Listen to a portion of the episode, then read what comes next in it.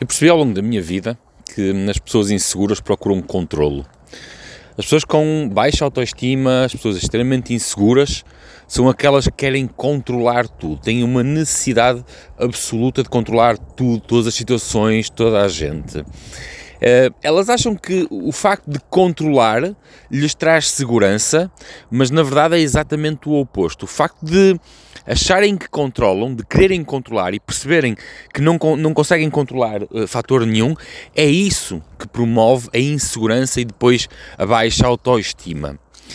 À medida que nós vamos trabalhando nesse fator, no perceber que nós não controlamos, no perceber que temos que nos preparar para aquilo que nós não sabemos o que aí vem, e isto às vezes assusta, quando nós começamos neste processo, é um processo que, que assusta imenso, porque nós pensamos, como é que eu me preparo para aquilo que eu não sei que aí vem? Mas à, à medida que nós entramos neste processo, e que numa fase inicial o medo aumenta muito, mas depois começa gradualmente a, a desvanecer, é aí que começa a crescer a autoestima e, um, e um verdadeiro controle pessoal. Quando nós percebemos que nós, nós não controlamos os fatores externos, nós não controlamos as outras pessoas, nós não controlamos tudo à nossa volta. A única coisa, nós não podemos controlar aquilo que nos acontece, mas podemos controlar a forma como reagimos àquilo que nos acontece. E é única e exclusivamente quando nós entramos nesse processo que efetivamente as pessoas inseguras começam a criar algum tipo de segurança, mas é um processo sobretudo de negação. Em primeiro lugar, porque as pessoas não admitem que são inseguras. As pessoas não admitem que têm baixa autoestima. E uma coisa está extremamente relacionada com a outra. Isto acontece muito quando, talvez na, na, ainda na infância, as pessoas fazem tudo por nós. As pessoas querem também controlar-nos ou manipular-nos. E quando eu digo as pessoas, não estou a dizer muitas das vezes pessoas externas. Estou a falar mesmo dos pais. Aquele pai que vem e faz tudo por ti. Aquele pai que, que diz sempre: Deixa estar que eu faço, não precisas de fazer, anda cá, meu amor. E isto inicialmente até parece um ato de amor, um ato de carinho, mas não é. Eu não estou a dizer que as pessoas que o fazem não estão definitivamente convencidas que estão a fazer o bem. Só que muitas vezes o mal vem encapotado de bem e com o sentido genuíno e puro de boa ação. Mas este tipo de boa ação é, na verdade, a pior ação de todas.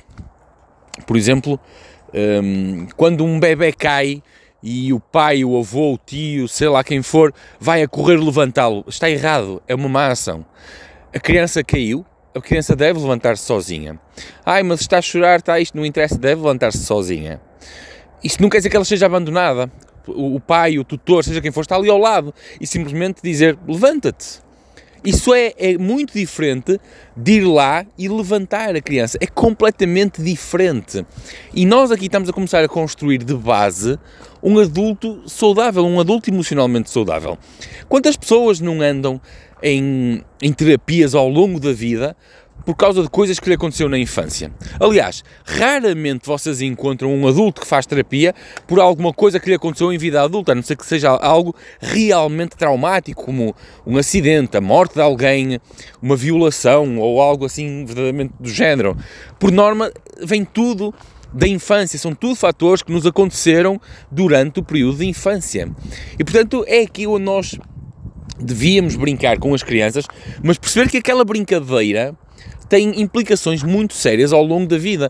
E depois, ao longo da vida, o que é que nós vemos? Nós vemos adultos obcecados pelo controlo, adultos com baixa autoestima que não sabem lidar com situações onde não têm controle. Isto manifesta-se de diversas formas. Por norma, manifestam-se com agressividade, hum, pouca capacidade de, de socialização com outros. Porque, pensem, se a pessoa a determinada altura percebe que não consegue controlar os outros, o que ele vai começar a fazer é começar a isolar-se.